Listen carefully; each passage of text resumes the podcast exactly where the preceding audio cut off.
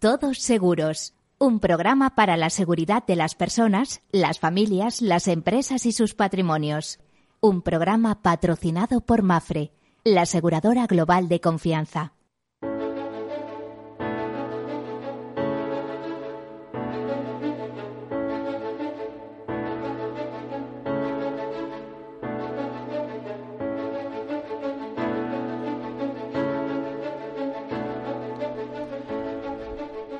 Hola, buen mediodía, bienvenidos, bienvenidos a este programa en el que repasamos riesgos y seguros. Una cosa es indisociable de la otra.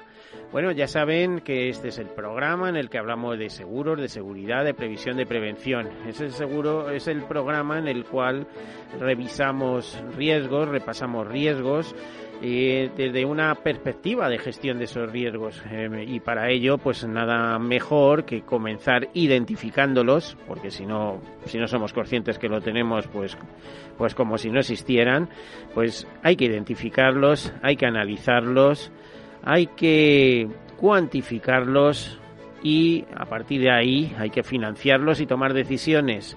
Decisiones que pasan o bien por asumirlos y eso quiere decir eh, hacer una especie de autoseguro. Es decir, nosotros sabemos que tenemos ahí un, peligro, un riesgo y tenemos eh, algo de dinero en nuestras cuentas para hacer frente a ello. O bien transferirlos al mercado, en cuyo caso la mejor fórmula inventada en todos los tiempos fue el seguro. ¿Y por qué es el seguro? Pues porque por un precio fijo o una cuota fija más o menos anual, denominada prima, por una prima anual, nosotros somos capaces de eh, hacer frente a, multitud de riesgos. Eh, además, el seguro, como ustedes saben, no es solo seguro indemnización, hay un seguro servicio muy potente. Es decir, que en caso de problemas nos encontramos con un aliado formidable que nos eh, aconseja, que nos ayuda, que nos resuelve, que eso es lo que queremos, porque muchas veces o no tenemos tiempo o no tenemos los conocimientos y gracias al seguro pues podemos tirar adelante. Y ya saben que el seguro está presente en todo. De hecho yo digo muchas veces que el seguro en la vida le va a al contrato. Hay seguros para todo y de casi todo. ¿eh? Hay algunas cosas idílicas, filosóficas que quizá no sean asegurables, pero en todo, casi todo sí. ¿eh? El seguro referido a bienes y personas. Bueno, el seguro ya saben que es eh, supone la mutualización de los riesgos, supone la distribución en, un amplio espectro de entidades, además con sus eh, con sus fórmulas asociadas de reaseguro y coaseguro. Además, el seguro es, como decía el profesor Eugenio Prieto, antiguo director de estudios de UNESPA, de la Asociación Empresarial, es, eh, son finanzas y algo más. Bueno, pues es también la solidaridad mercantilmente organizada, que era su frase predilecta. Bueno, dicho esto, comenzamos con algunas notas de actualidad y eh, nos metemos en materia. ¿eh? Hoy haremos un repaso de cómo anda la situación, pero antes de eso, comenzamos. Y hablábamos de situación, pero la situación, por ejemplo, en cuanto a seguros de ciberriesgos, eh, está en máximos. Así nos lo anuncia hoy el Boletín Diario de Seguros de nuestros compañeros de Inesen.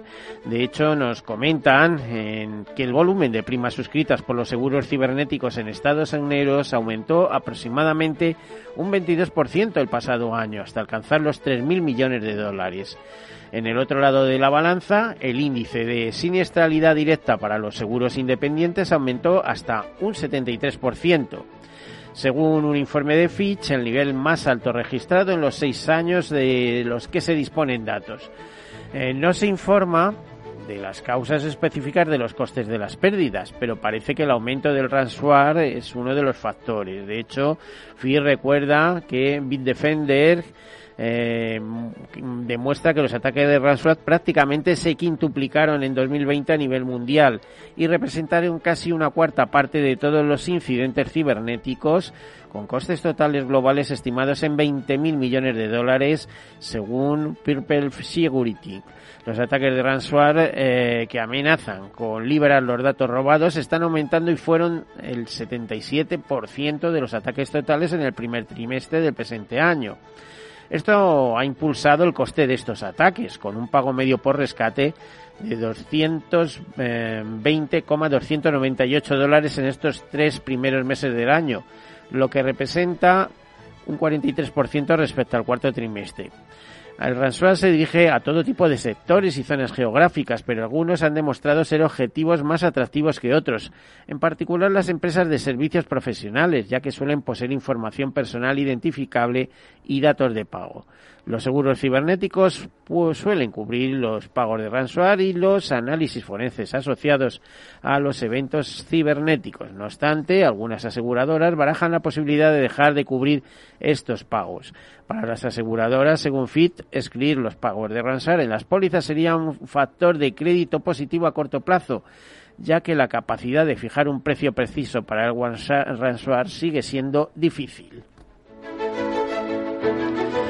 Bueno, y tenemos también noticias de que la Insortel Luco, que levantó 50 millones de euros el pasado diciembre, da el primer paso en su expansión internacional con su llegada eh, a España. Esta Insurtet francesa, fundada en 2018 por Rafael Villerme y Benoit Bourdel, está planeando entrar en el mercado español precisamente a partir de julio y está especializada en seguros de hogar. Eh, la Insurte se ha forjado en algo más de dos años un camino en el que se han ido sumando hasta 85 personas al equipo y una incipiente expansión internacional. Y ya le decimos, mm, pretenden estar en España a partir de julio. La similitud entre ambos países ha sido clave para que Luco ponga sus miras en el mercado español, aunque por ahora la lista de espera es más larga y mientras tanto perfeccionan el producto y mejoran las prestaciones, asegura el CEO de la empresa.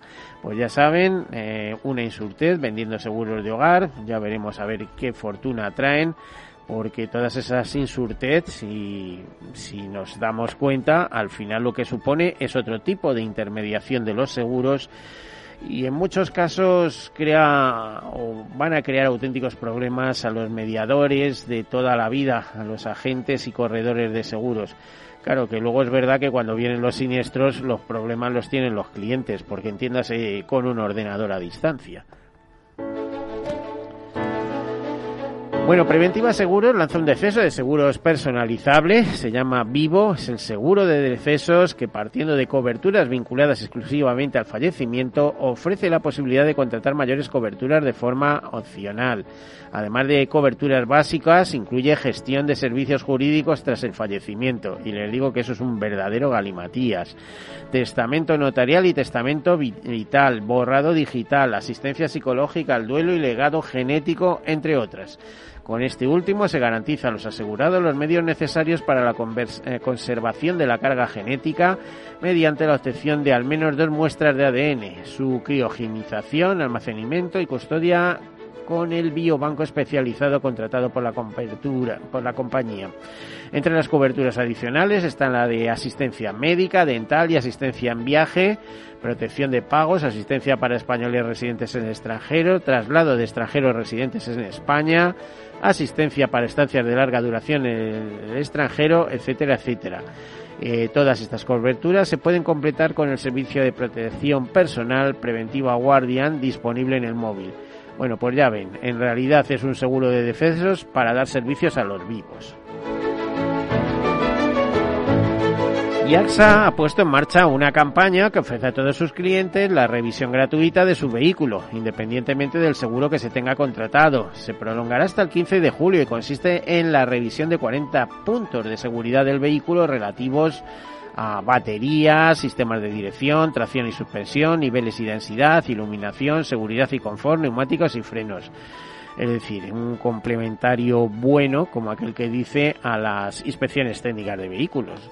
Los clientes recibirán información para facilitarles la revisión, pero en todo caso podrán dirigirse a su mediador o a la web habilitada a tal efecto para descargarse el cupón y consultar su taller de carrocería más cercano.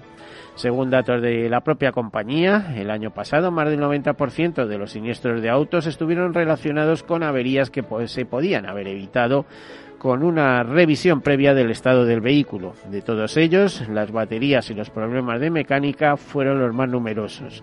La seguridad vial es un fundamental en nuestra labor de protección, dice Francisco Olmedo, director de movilidad de AXA. Eh, repito, la seguridad vial es fundamental en nuestra labor de protección, por eso queremos facilitarles en todo lo posible la puesta a punto de sus vehículos después de unos meses con restricciones de movilidad. En este sentido, ante el aumento de desplazamientos en carretera que se espera para los próximos fines de semana y los próximos meses, eh, tras el fin del estado de alarma, la plataforma Ponle Freno y Fundación ASA lanzan una campaña especial de concienciación.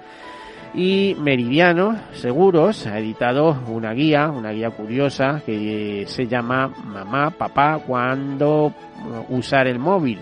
¿Puedo conectarme a Internet?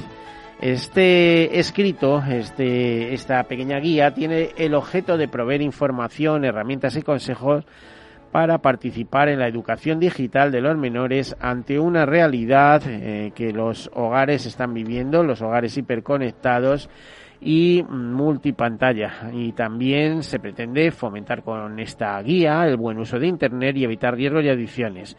Se ha contado con el apoyo y respaldo del equipo multidisciplinar especializado a la hora de editar esta vía en el ámbito de neuroeducación y psicología infantil y adolescencia, eh, con la empresa exactamente Inteligencia Activa quienes han participado de manera activa en la revisión de todo el contenido. Bueno, y por último informarles que el presidente de Agroseguro, Ignacio Machetti, cumple 10 años al frente de Agroseguro, una época complicada. De hecho, en un artículo él dice que a quienes formamos parte del sistema español de seguros agrarios nos gusta recordar que la ley que lo creó y lo reguló, de 28 de diciembre de 1978, es la primera que se aprobó en democracia.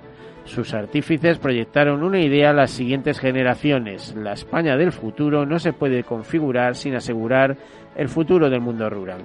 Bueno, eh, la realidad es que estos últimos años Agroseguro se enfrenta a pérdidas importantes, viene afrontando pérdidas importantes por diversos eventos y causas climáticas.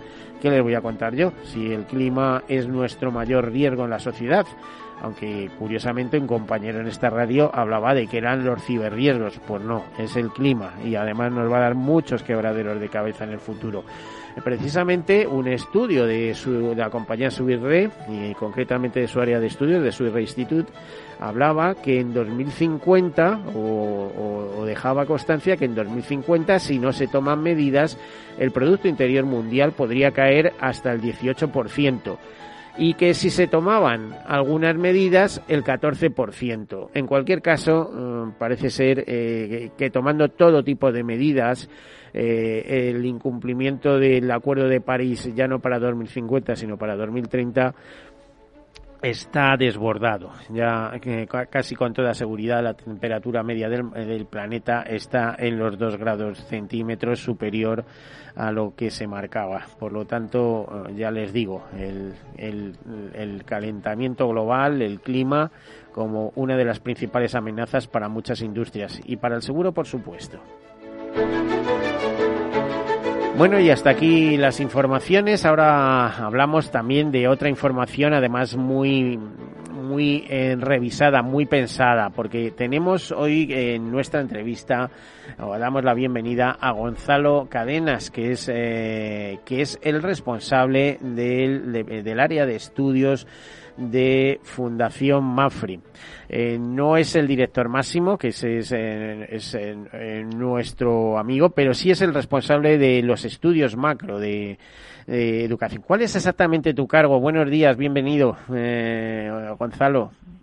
Buenos días, Miguel. Gracias por tenerme en tu programa.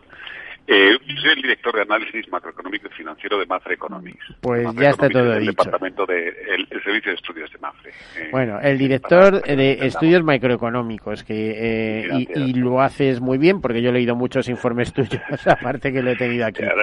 Te lo agradezco, yo soy fan tuyo incondicional. Este bueno, pues muchas gracias. a ver, Eh, Gonzalo, nos quedan muy poquitos minutos eh, para llegar a publicidad, pero ¿nos puedes describir cuál es el panorama mundial ahora que en ciertos puntos parece que se supera o que se va superando eh, la pandemia y se reactiva la economía, aunque en otras zonas, lo estamos viendo en India, que, tienen su famoso variante India de COVID, pues ahora aparecen los famosos hongos negros o no tan famosos, etcétera. Esto, estamos en un mundo convulso. ¿Cómo le afecta a la economía?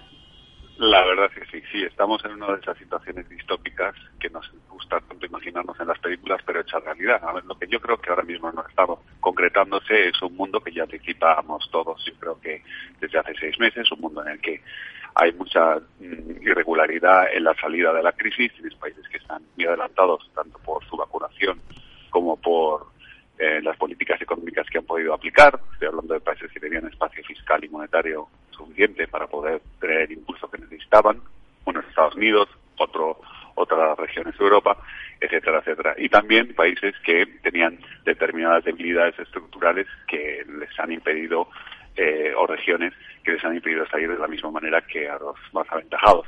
Y en esta colección de países pues suele estar, por ejemplo, los emergentes latinoamericanos, lamentablemente.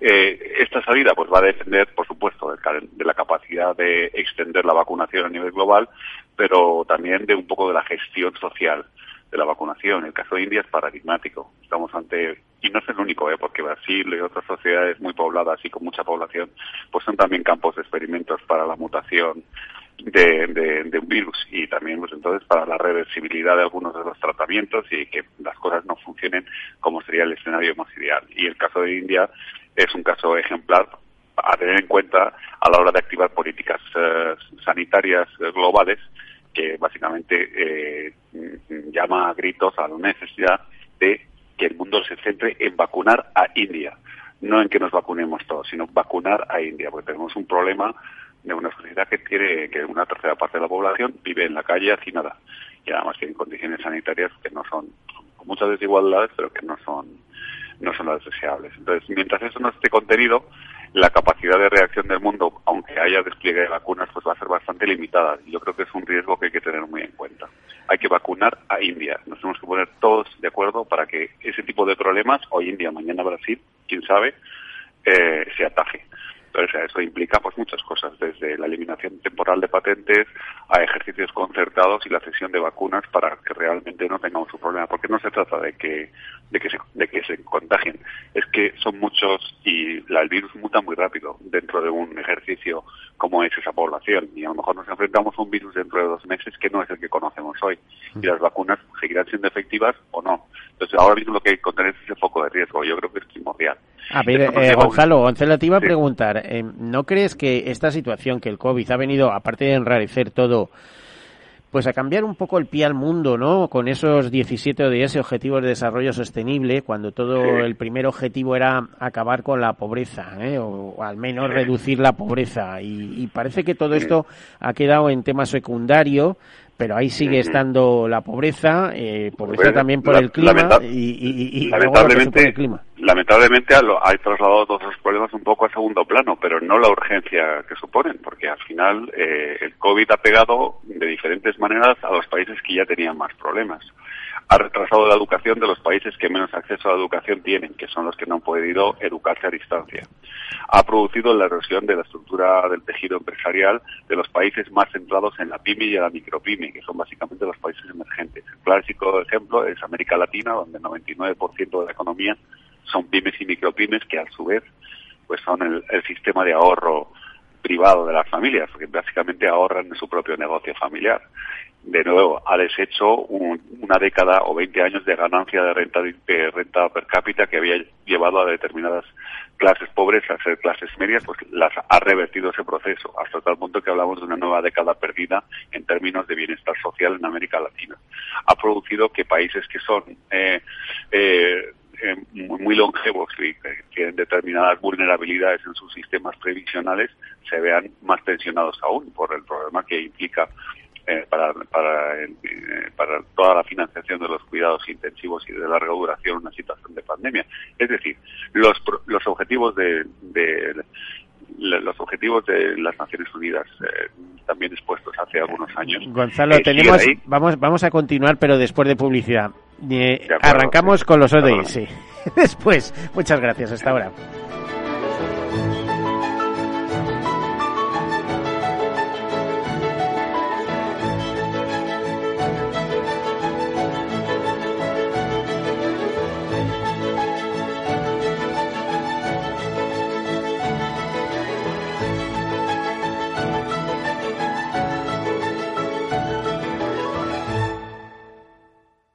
Imagina un seguro de salud que te ofrece todas las especialidades con los mejores centros y profesionales. Imagina que puedes ver a tu médico y hablar con él cuando quieras. Deja de imaginar y contrata tu seguro de salud Medifiac.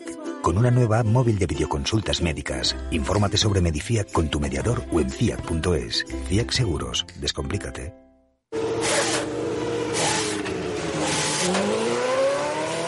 Saber que con tu seguro te recogen y entregan tu coche reparado es sentirte imparable. Seguros de coches Mafre, el mejor servicio. Ahora a mitad de precio y con la facilidad de pagarlos mes a mes. Con Mafre eres imparable.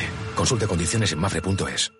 Mi jubilación, el fondo para el máster de mis hijos, la hipoteca de la casa, vender o no vender el apartamento de la sierra, las acciones, el máster, la jubilación, el apartamento, las acciones, la jubilación, el máster, la hipoteca. Cariño. ¿Estás bien?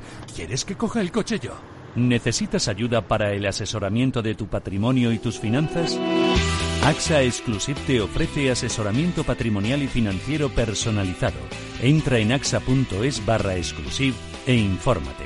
AXA Exclusive, reinventando el asesoramiento patrimonial y financiero.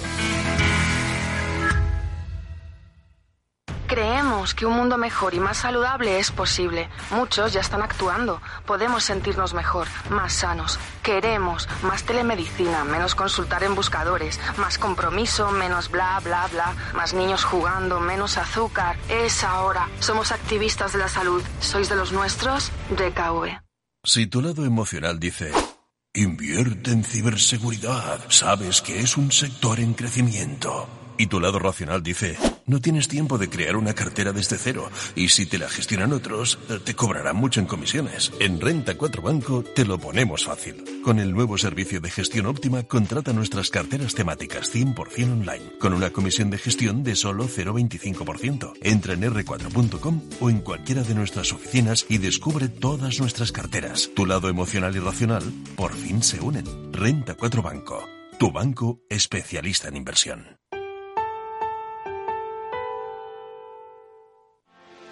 ¿Quieres anunciar tu negocio en la radio? Entra en el clubdelaradio.com. La compra es online, pero no os vamos a negar que nos encanta que nos llaméis. El teléfono, olvídate, no te vas a acordar. Entra en el clubdelaradio.com. Tu audio y tu campaña de una forma sencilla y rápida. Contrata anuncios en radio al mejor precio. elclubdelaradio.com. Capital Radio Madrid 105.7 Cuando todo se para, Metro sigue ahí es el corazón vivo de una ciudad que se niega a dejar de latir. Pase lo que pase, caiga lo que caiga. Cuando nada es normal, Metro te conecta con la normalidad y te acompaña para que no te dejes nada por vivir. Ahora y siempre, la vida se mueve en Metro. Metro de Madrid, Comunidad de Madrid. Disfruta de la mejor cocina gallega en Montes de Galicia. Todo un clásico moderno en el barrio de Salamanca. Disfruta de la variada dieta atlántica, de las mejores carnes y pescados tratados con respeto y transparencia y regados con una de las mejores bodegas de la zona. En grupo, en familia o en pareja, Montes de Galicia te ofrece el espacio perfecto en cada ocasión. ¿Sabes cuál es el mejor dial para escuchar Capital Radio? Tu móvil. Ya tienes disponibles las versiones de iOS y Android de Capital Radio. Y si quieres escucharlas en tu coche, lo tienes muy fácil. Empareja el Bluetooth de tu coche con tu móvil o tableta, entra en la app de Capital Radio y ya lo tienes. Escucha Capital Radio en digital. Y si te preguntan qué escuchas, no lo dudes. Capital Radio.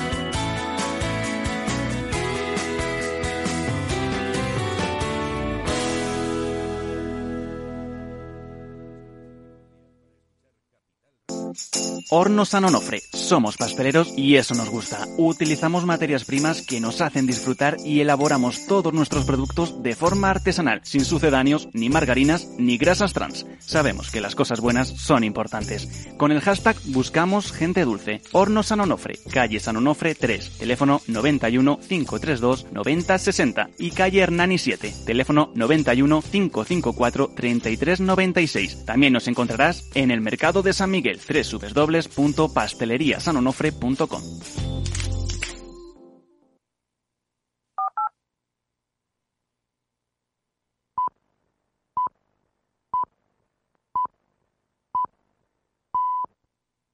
Todos Seguros, un programa patrocinado por Mafre, la aseguradora global de confianza.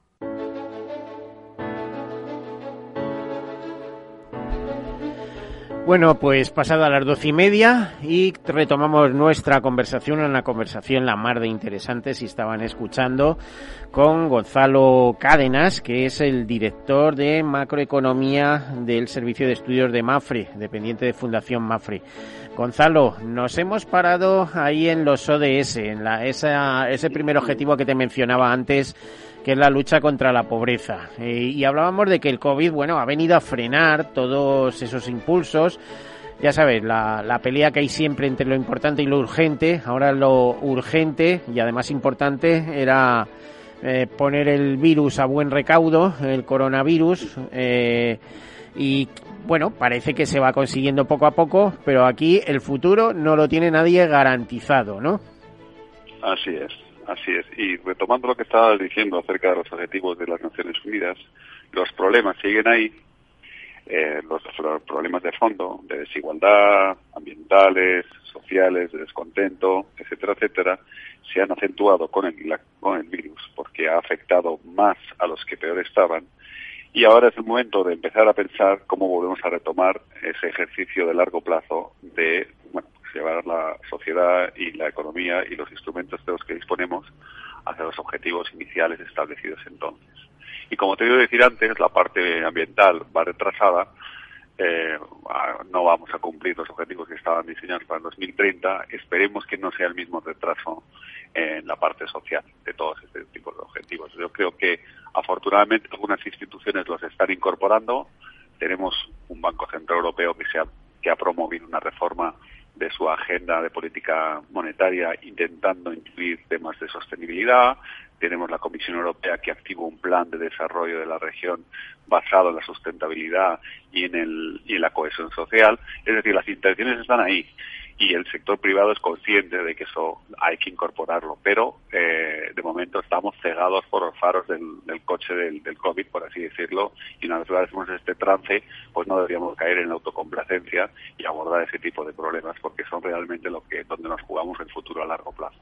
Bueno, y el, la verdad es que eh, muchos de estos eh, ODS eh, coinciden con el seguro. Estoy pensando, pues mira, el, objetivo número 3, salud y bienestar, o educación de calidad, etcétera, que, el, que el seguro además genera medios, quiero decir, con, con, con sus pólizas, con sus contratos, para, para mm, a ver, facilitar algunas cosas de estas, ¿no? O sea, esa salud ambiental, el, eh, facilita el ahorro, eh, iba a decir el fin de la pobreza ya, eso es más complicado, ¿eh? Porque la verdad es que la pobreza muchas veces empieza por la educación, ¿eh? Y si no hay educación... y la educación ¿eh? financiera, y la educación financiera, sí, que, que aquí tenemos serios problemas en, en llevarla a las escuelas, como todos sabemos, ¿no?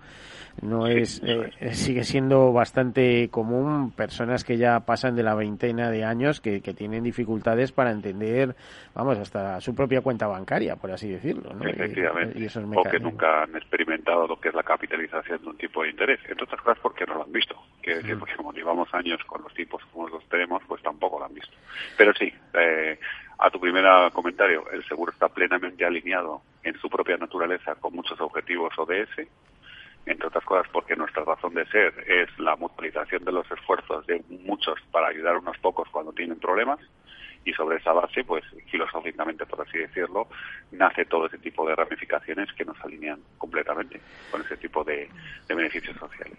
Eh, te, iba a decir, Gonzalo, en, tus análisis eh, que, que, haces periódicamente, eh, ¿cómo ves la, la, la, salida del túnel, como aquel que dice? Es decir, ¿cuándo vamos a tener una senda de crecimiento? Ojo, senda de crecimiento que, por cierto, vuelvo a repetir, los análisis, el, ese informe que te hablaba sobre clima, sobre impacto del, del clima en el Producto Interior Bruto de Swedish Institute, nos hablaba que los crecimientos, que nos podíamos ir olvidando de los grandes crecimientos, incluso que si no se tomaban medidas severas, hablaba de que en China en 2050 experimentaría una caída de su Producto Interior Bruto del 24%, una burrada, y que serían los países asiáticos junto a los de América del Sur y, África los que más padecerían la situación, mm, siempre por efecto del clima. Mm, ¿Cómo ves tus análisis? Bueno, yo, absolutamente de acuerdo. Lo que pasa es claro, pues siempre los análisis que superan las perspectivas de los dos años vista de la gente, pues pasan un poco por debajo del radar hasta que lo tienes delante. Eh, sí, eh, bueno, América Latina también, sobre todo la parte del Caribe y lo que está expuesto a, las inclemencias climatológicas también va a sufrir mucho con consecuencia del clima y por lo tanto va a tener un efecto sobre su crecimiento potencial, que es a lo que se refiere su. El sureste asiático también, porque es la parte más expuesta al aumento del nivel del mar y también más expuesta a los cambios climáticos que tienen que ver con lluvias torrenciales, huracanes, tifones, etcétera, etcétera. Y lamentablemente, pues ahí en ese discurso estamos de lleno las aseguradoras, con lo cual es muy muy normal y muy notable que estemos todos preocupados por eso. Sí, porque los eh, los tifones de Japón eh, los paga el reaseguro internacional, vamos, al final. Impacta en el capital del reaseguro, esté donde esté. Por eso, por eso mismo lo digo a tu, a tu comentario sobre cómo vamos a salir de esta, pues en el informe Panorama eh, 2021, la actualización del trimestre en curso en el que estamos ahora mismo, eh, pues veíamos y seguimos viendo una salida eh, pues multipolar, por así decirlo, con rezagados y adelantados, pero todos bajo un esquema similar. Y ese esquema tiene dos supuestos fundamentales. Uno, se supera el COVID. Las vacunas tienen efecto, no hay grandes problemas en su despliegue, ni grandes mutaciones, ni grandes escepticismos. Cuando lo escribimos no estaba ocurriendo el tema de la India, pero vamos a seguir suponiendo que eso se supera por la acción internacional y porque de alguna manera India lo consigue superar por sí misma. Y además tenemos otro supuesto de base, que es que, bueno, pues hay una inflación moderada y la inflación que hemos visto, pues, es eh, transitoria y se va. Y eso no descarrila la fuerza motriz de esta recuperación global, que es la vuelta del consumo. Y, pues, tasas de ahorro que vuelven a reducirse a niveles más aceptables, mejor de expectativas, tracción del consumo y impulsos concertados a nivel global sobre la inversión, sobre todo en países desarrollados, que de alguna manera también se trasladan a los emergentes a través de flujos de capital. Ese es nuestro escenario base. Y es el que queremos creer. Y ahí vemos un mundo pues creciendo lentamente, volviendo a las tasas de crecimiento potencial en el año 2023-2024, con un repunte en este año y en el siguiente como efecto base sobre lo que ocurría antes.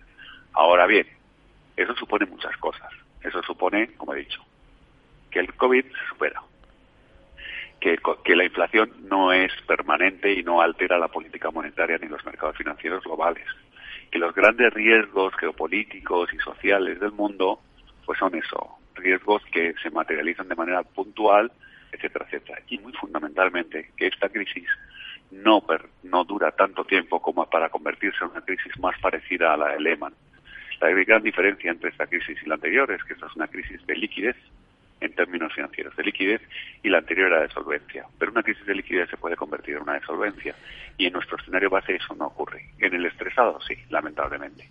Y eso pues puede ocurrir si las eh, familias dejan de tener dinero para pagar sus hipotecas y eso se traslada a la banca, etcétera, etcétera, ese tipo de, de problemas de solvencia de los del sector privado, pues podríamos llegar ahí en un escenario. A ver, Gonzalo, hablas de crisis de liquidez, pero vamos a pensar, si nos vamos al escenario español, no sé si es el internacional, en todos sitios se dice que se ha ahorrado muchísimo, aunque yo he, hoy, he leído por ahí que hay analistas que dicen el problema es que el dinero no está en los bolsillos apropiados, es decir, que parece que es como si dijéramos, han ahorrado los jubilados que no consumen como la gente de 30 años, para entendernos, ¿no? Entonces, mm, ese ahorro puede puede vivificar la, la economía, que además eh, todas se mueven entre esa, a ver, fíjate, te iba a decir, todas se mueven en esa disyuntiva entre consumo y ahorro, porque si no consumes no hay activación, pero si no ahorras no hay seguridad a, nivel país, ¿no? El problema es que aquí metemos en el, en, la, en el bajo el título de ahorro todo Y el ahorro que se produce en el mundo entero, pero en España de una manera muy patente durante la crisis, es un ahorro que como hay esta represión financiera implícita, pues por la crisis, por la acción de la política monetaria que tienen los tipos por el suelo, por la incertidumbre, etcétera, etcétera, en lo que se ahorra es en, eh, en efectivo. Es un ahorro inerte, es un ahorro que no está intermediado por el sector financiero. Se han ha habido muchas eh, ha habido muchas eh, rendiciones de seguros de, de vida para cobrar esa liquidez y tenerla de colchón eh, en casa eh, a la espera de que se acaben los ERTES y no se renueve ese tipo de, ayudas estatales. Es decir, es verdad que hay mucho ahorro, pero es un ahorro en efectivo, es, es, es, es dinero por si acaso, no es un ahorro que se intermedie y vaya a la inversión. De momento no está fluyendo la inversión.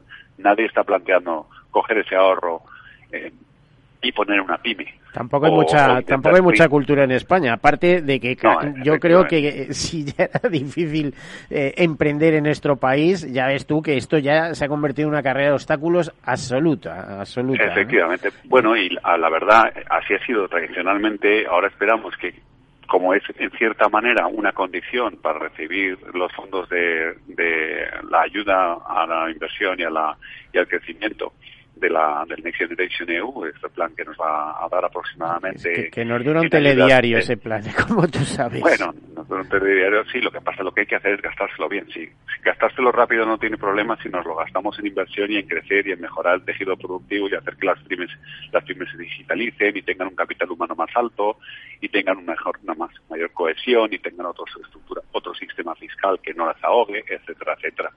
Y la condicionalidad de ese plan es que hagamos esas reformas que es lo que están esperando que les demos. Entonces, es posible salir de esto y además es posible salir fortalecido. Lo único que hay que tener la voluntad. Y bueno, pues ya tenemos un, de hecho, Mafre está en los equipos de trabajo evaluando las propuestas que ha hecho el gobierno español eh, de cara a la Comisión Europea para que lo apruebe el Consejo y recibir parte de esos fondos, pero esto hay que ejecutarlo y llevarlo a los detalles, etcétera, etcétera. Bueno, y en eso estamos. Entonces, eh, sí, hay buenas intenciones de momento. Ahora esto hay que ejecutarlo. Vamos a ver si somos capaces de aterrizar esta buena intención que tenemos ahora mismo. Ojalá, yo no sé si... No sé, la realidad que se percibe es que los autónomos, eh, los que tiran del carro, ¿eh? no los que facturan 3.000 euros, van a tener que pagar más, eh, que las empresas más dificultades, que si alguien monta una sociedad y pone tres empleados pues ese, esa persona ya no debería tributar, que, bueno, ayer leía un artículo tremendo al respecto eh, como sociedades, sino como, como bueno, Esa es precisamente la reforma, la reforma fiscal que es necesario, como he dicho. Si tienes razón en todo lo que estás diciendo, así es la situación actual. Hay una voluntad de que eso no sea así, o por lo menos es lo que nos pide la Comisión Europea para recibir el dinero hay una voluntad de decirle, ok, vamos a hacer esas reformas. Ahora hay que encontrar una manera de consensuar eso internamente en nuestro país y entre todas las fuerzas públicas y entre todos los agentes públicos y privados. Por eso ahora mismo pues hay un debate acerca de la reforma del mercado laboral, hay una reforma del sistema de pensiones, un debate acerca del sistema de pensiones, una reforma acerca del sistema fiscal español. Precisamente por eso. Pero, el, problema es que todas esas reformas al final eh, tienen el foco centrado en recaudar más, en recaudar más, eh, cuando a veces el tejido productivo no da para, para más. No, claro, pero pues, precisamente recaudar, yo diría que las reformas tienen que ir orientadas a recaudar mejor, no ahogar a un segmento de la sociedad, un segmento del tejido productivo a costa de homogenizar para el resto. Yo creo que hay que eh, como se nos solicita que ampliemos la base fiscal, pero no necesariamente que eso quiere decir ahogar más al pobre pequeño empresario, que ya tiene suficiente. Se trata, pues a lo mejor, de eliminar ineficiencias en la recaudación, de racionalizar el gasto, de potenciar la recaudación en segmento, quizá también de absorber externalidades negativas orientadas al tema climático. A mí no me parece mal que haya un impuesto sobre los plásticos, sobre el azúcar, sobre los eh, haya un, un sistema de homogenización del precio del CO2 en en la entrada a la Unión Europea que traslade su parte equivalente a España, trata de esas impuestos, esas figuras fiscales no me parece que están mal y si sirven para recaudar lo suficiente como para poder tener una nueva estructura fiscal más amplia y ambiciosa que nos dé espacio, bienvenida. Lo que creo que sería un error sería ahogar más a la pobre pyme. Y al pequeño empresario, que al fin y al cabo es el 98% de nuestro tejido empresarial. O seguir empeñados en tener un sector público no grande, sino que ya es grande, pero que además se pretende ampliar todavía más, ¿no? Eso es cierto. Ahí es donde hablo de las ineficiencias del, del, gasto público. Pues muchas veces pues esto es un, eh, el COVID también ha generado que se amplíe mucho el sector público, que en algunas ocasiones justificadamente, en otras, pues con las duplicidades que nacen también de nuestro sistema semifederal, donde hay pues muchas duplicidades de los mismos observatorios, de los mismos entes públicos, etcétera, etcétera. Entonces yo creo que eso sí que tiene que racionalizarse y ahí hay, hay margen para, para hacer más eficiente. Mm. Pero igualmente también hay margen para potenciar la base fiscal sin distorsionar y sin hacer daño a las rentas medias. Y, eh, se puede ganar espacio fiscal sin, ahogar a nadie y además se pueden internalizar algunas cosas que deberían cambiar. hablo del tema, todo lo que tiene que ver con el medio ambiente. Pero sí, tienes razón. Te iba a decir, Gonzalo, que sabes que hay la teoría política, yo ni entro ni defiendo ni no defiendo, pero lo que es evidente es que impuestos bajos al final se traduce en mayor pago de impuestos, porque hay más contribuyentes. Es decir, a alguien le arreglan la nevera en su casa y le dicen, bueno, y 5% o un 6% de IVA. Pues sin problemas. Pero cuando dicen, mire, la factura son 200 euros, ¿quiere con IVA o sin IVA? Y te dicen que el IVA pues son casi 50, en este caso serían, eh, a ver, 42, 42 euros pues a ver sí, sí, que hay, se sale por la incentivos, incentivos hay incentivos a, a, la informalidad por así decirlo y a eludir el, el, pago de impuestos desde eh, luego. pues los impuestos altos eh, es lo que tienen si es que desgraciadamente eh, es lo que tienen y, por supuesto sí estoy, estoy de acuerdo y aunque haya una lucha denodada digamos por por por esa economía sumergida en el caso de España es complicadísimo no es muy complicado de gestionar pero sobre todo por porque somos una sociedad fuertemente orientada a los servicios, que muchas veces también se saltan la parte fiscal. Sí, y además es que hay otras maneras de componendas que no pasan por Hacienda. Yo te arreglo la nevera, tú me pintas el piso. No, no sé cómo decirte, ¿no? Claro, por supuesto, también queda ese tipo de, de apaños, por así decirlo, semi-informales. Pero yo creo que aquí el debate tiene que ir eh, sobre todo sobre si la reforma fiscal tiene que estar más orientada a un tipo de figuras fiscales y otros. Siempre es preferible desde el punto de vista, por lo menos desde la posición económica que a mí más me cuadra y mm, la imposición indirecta que la directa que la directa. Yo creo que seguir grabando las rentas eh, grabar el ahorro doblemente como se está haciendo en este momento es donde está el verdadero error. Es lo que lo que no permite que fluya el ahorro a la inversión lo que produce la ilusión y la evasión fiscal lo que produce cierta regresividad en algunos casos y sobre todo lo que desincentiva a, lo que desincentiva también a liberar la tasa de ahorro.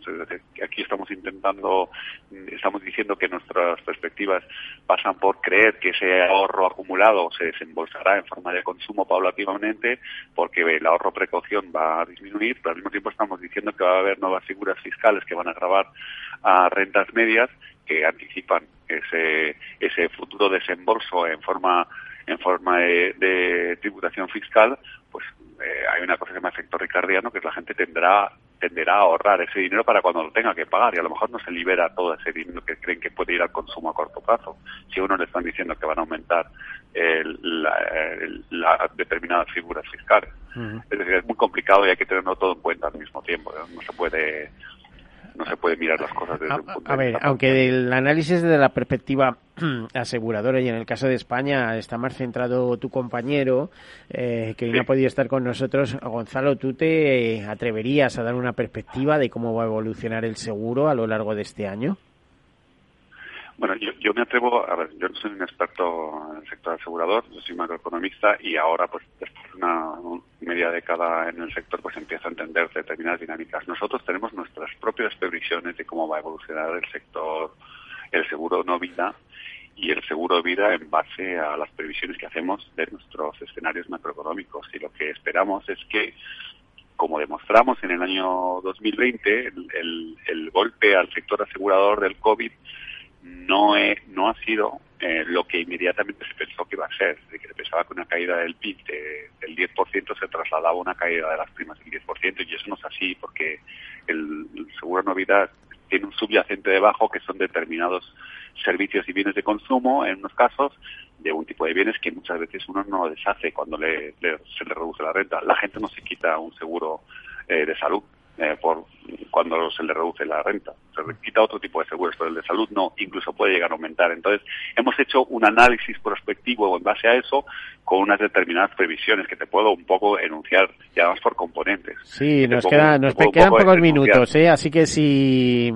Eh, tenemos, por, ejemplo, para, para que lo sepas, tenemos un crecimiento del, del negocio no vida en España déjame que me, no me acuerdo de memoria, tengo que mirarlo aquí, pero te lo digo en un, en un Eh, vaya, se me ha atascado. Eh, pero vamos, eh, disculpa, en el entorno, no, te lo puedo decir ahora mismo menos. Bueno, tranquilo, yo lo que sé es que el año pasado, y hablo un poco de memoria, es que el negocio vida cayó, y, cayó el negocio vida el año pasado, el de no vida mm, no cayó tanto y hubo ciertos ramos como salud eh, o, eh, decesos que fueron muy bien incluso. ¿no? Fue muy bien y no solamente salud, ¿eh? tienes, eh, tienes bueno, la responsabilidad civil, teniendo en cuenta lo que está pidiendo Hacienda, es que vamos, todo autónomo, pyme, no sé qué, no sé cuánto, tiene que hacer inmediatamente una póliza de responsabilidad civil, porque la agencia tributaria está atacando por ahí también. ¿eh? el, las recaudaciones, ¿no? Es decir, exigiendo responsabilidades a los administradores. Sí, así fue. Mira, por, te voy a decir ahora mismo cuánto tenemos. Para nosotros tenemos que cerramos el 2021 con un crecimiento eh, en, el, en el escenario optimista. Hablamos de sector, eh, ¿no? El sector asegurador. Sí, bueno, del, del, del negocio del negocio no vida, eh, primero. Mm. Nosotros tenemos un cierre del, del 2021 con, con las primas totales en no vida en el escenario optimista creciendo ligeramente por debajo del 4% a finales de 2021. eh, ahora mismo a finales de 2020, datos de ICEA, eh, cerró con un 1%, 1,1% de crecimiento. En el primer trimestre hemos crecido un 1,5% eh, las primas no vida. Eh, datos de ICEA. Nuestra previsión es, dado el escenario que manejamos, es un crecimiento de las primas cercano al 4%, que es básicamente el crecimiento de las primas de largo plazo que hay. ¿Y a qué ayuda este crecimiento? Pues fundamentalmente tenemos aquí dos componentes relevantes. Tenemos, por ejemplo, un crecimiento de autos casi nulo en términos eh, en términos nominales, pero tenemos un crecimiento de salud eh, pues que puede estar entre el 5 y el 6% en el 2021, un crecimiento de de multirriesgos eh, personal en el entorno al 5, 5,5%, un crecimiento de multirriesgos eh, comercial en torno al 7 nominal, es decir, hay, hay determinados ramos que eh, no han caído durante la crisis por la elasticidad que tienen. Mm. Eh, o sea, estamos hablando de multirriesgo hogar, estamos hablando de multirriesgo empresarial y además si se activa la, si hay actividad económica, el multirriesgo eh, empresarial y, por ejemplo, otros tipos de seguros como el todo riesgo de construcción, etcétera, etcétera, también aparecerán en escena y contribuirán, ¿no? Eso es, eso es. Es que además también depende de, la tesitura eh, financiera en la que estemos. Pero de todos modos un crecimiento del 4% en primas no vida para 2021, aunque sea una estimación, eh, estaría muy bien, ¿no? Muy bien. Está bien, pero, está bien, pero no debemos olvidar que ya estamos en un 1,5% en el primer trimestre del año. Mm. Y ese era el trimestre donde no habíamos visto la caída o la desaceleración fuerte vista el año pasado. El año pasado todo empezó a ocurrir en el segundo o tercer trimestre del año. La contra... En algunos ramos contracción, otros no, pero vamos, el debilitamiento del sector. Aún nos queda un efecto base en el segundo y en el tercer trimestre del año, con lo cual esperamos una aceleración, una aceleración que nos lleva un, un cuarto trimestre del año en torno al 4%, que es algo que identificamos cercano a lo que suele crecer la prima no vida en el largo plazo, un 4% nominal, es un 2%. Sí, luego, luego se compensa con, con el seguro de vida y habrá que ver cómo termina la situación general pero fíjate, del sector. Pero, fíjate, el seguro de vida también. Nosotros teníamos al principio, inicialmente, muy malas perspectivas sobre qué era lo que iba a ocurrir. y el año pasado dábamos por cómo iban las cosas un 25% de caída aproximadamente. Y las cosas están cayendo, pero claro, eh, ya caen mucho menos que antes. En el primer trimestre del año, en el primer trimestre del 2021, hemos pasado de, de crecer eh, eh, un segundito que lo miro aquí. Un momento. En cualquier caso, muy interesante esta conversación, Gonzalo, eh, un repaso de datos. Animo, animo mucho a la gente que vea nuestro informe. Por cierto, nos queda apenas un minuto, así que yo te diría que casi pues casi despedida. eh, bueno, me despido con, predicción, con predicción. Sí. Que lo pueden encontrar en la página web de Mafre, en Mafre Economics, ahí tienen todas las previsiones del sector asegurador español y brasileño por ramos. Vale, pues muchísimas eh, gracias, Gonzalo. Hasta 2023. Bueno, nos pues vamos a tener que marchar. Gonzalo Cárdenas, director de macroeconomía eh, de Mafre Studios, un servicio que depende de Fundación Mafre. Muchísimas gracias por estar aquí con nosotros.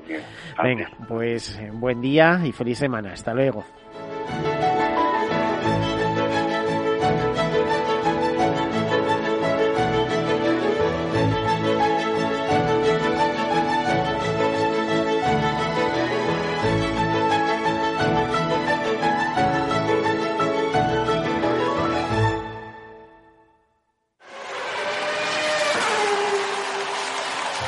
Saber que tu seguro te premia hasta con dos meses gratis por buena conducción es sentirte imparable. Seguros de coches Mafre, el mejor servicio. Ahora a mitad de precio. Y además con seguros exclusivos para coches híbridos y eléctricos. Con Mafre eres imparable. Consulta condiciones en mafre.es. ¿Qué opinas del chalet de la playa? ¿Que no es momento de vender? ¿Y qué fondo es mejor para el máster de Laurita y Juan? Ok, ¿y si me pasa algo, qué hacemos con la hipoteca? ¿Con quién hablas? ¿Me dejas dormir? Con nadie. Menos consultar con la almohada y más asesoramiento profesional. AXA Exclusive te ofrece asesoramiento patrimonial y financiero personalizado. Entra en axa.es barra exclusive e infórmate. AXA Exclusive, reinventando el asesoramiento patrimonial y financiero. Sí, sí quiero. Quiero tener siempre disponible a un buen equipo de abogados. Quiero tener un servicio telefónico de asistencia jurídica ilimitado. Quiero expertos que defiendan mis derechos como consumidor y como ciudadano. Quiero ARAC. ARAC. Lo nuestro es defender lo tuyo. Contáctanos en arac.es en el 992 2095 o consulta a tu mediador. Amaneces antes que el sol y conviertes la tierra en frutos. Y superas vientos, granizo y cada día empiezas de nuevo. Eres de una naturaleza especial. Por eso hay un seguro especial para ti. Y ahora es el momento de contratar tu seguro de herbáceos. Agroseguro, más que un seguro. Ya no estamos en la era de la información, estamos en la era de la gestión de los datos y de la inteligencia artificial. El tratamiento inteligente de estos datos proporciona un valor enorme a las empresas en sus procesos de negocio. En Piper Lab ayudamos a nuestros clientes a tomar decisiones de negocio basadas en datos. Escúchanos todos los lunes en el espacio de Big Data de Capital, la Bolsa y la Vida. Capital Radio celebra un webinar sobre biodiversidad agraria el 26 de mayo a las 5 de la tarde. Una jornada sobre la nueva estrategia europea de biodiversidad con una perspectiva económica, social y medioambiental, con la participación de Javier Alejandre, representante de la Unión de Pequeños Agricultores, Ignasi Bartomeus, investigador del CSIC en la Estación Biológica de Doñana, y Luis Miranda, representante de Singenta. Una sesión conducida por Juan Quintana, director de La Trilla. Para inscribirte tan solo tienes que enviar un mail a eventos capitalradio.es y recibirás un enlace para asistir al encuentro. Webinar sobre biodiversidad agraria en Capital Radio, el 26 de mayo a las 5 de la tarde, con la colaboración de Singenta.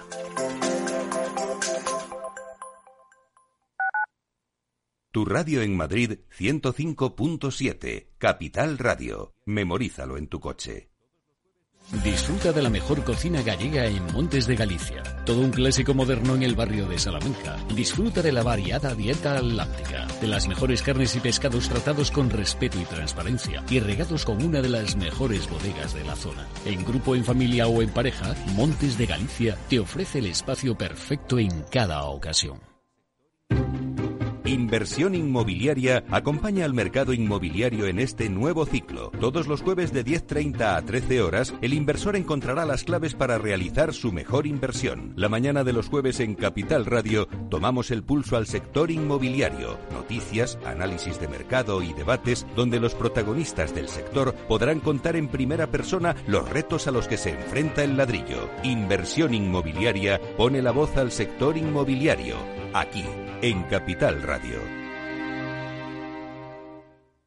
En el restaurante Gaztelubide somos rigurosos con la selección del producto para crear recetas imaginativas que acompañamos de una bodega generosa y brillante y de nuestra magnífica terraza durante todo el año. Restaurante Gaztelubide, carretera de La Coruña, kilómetro 12200, La Florida. Teléfono 91 372 8544. Una recomendación del programa gastronómico Mesa y Descanso. Esto te estás perdiendo si no escuchas a Luis Vicente Muñoz en Capital, La Bolsa y la Vida. José Luis Bonet, presidente de la Cámara de Comercio de España. En una crisis que se ha llegado a decir que es una guerra, lo que tienes que tener es animado a tu ejército y el ejército son las empresas. No te confundas. Capital, La Bolsa y la Vida con Luis Vicente Muñoz, el original.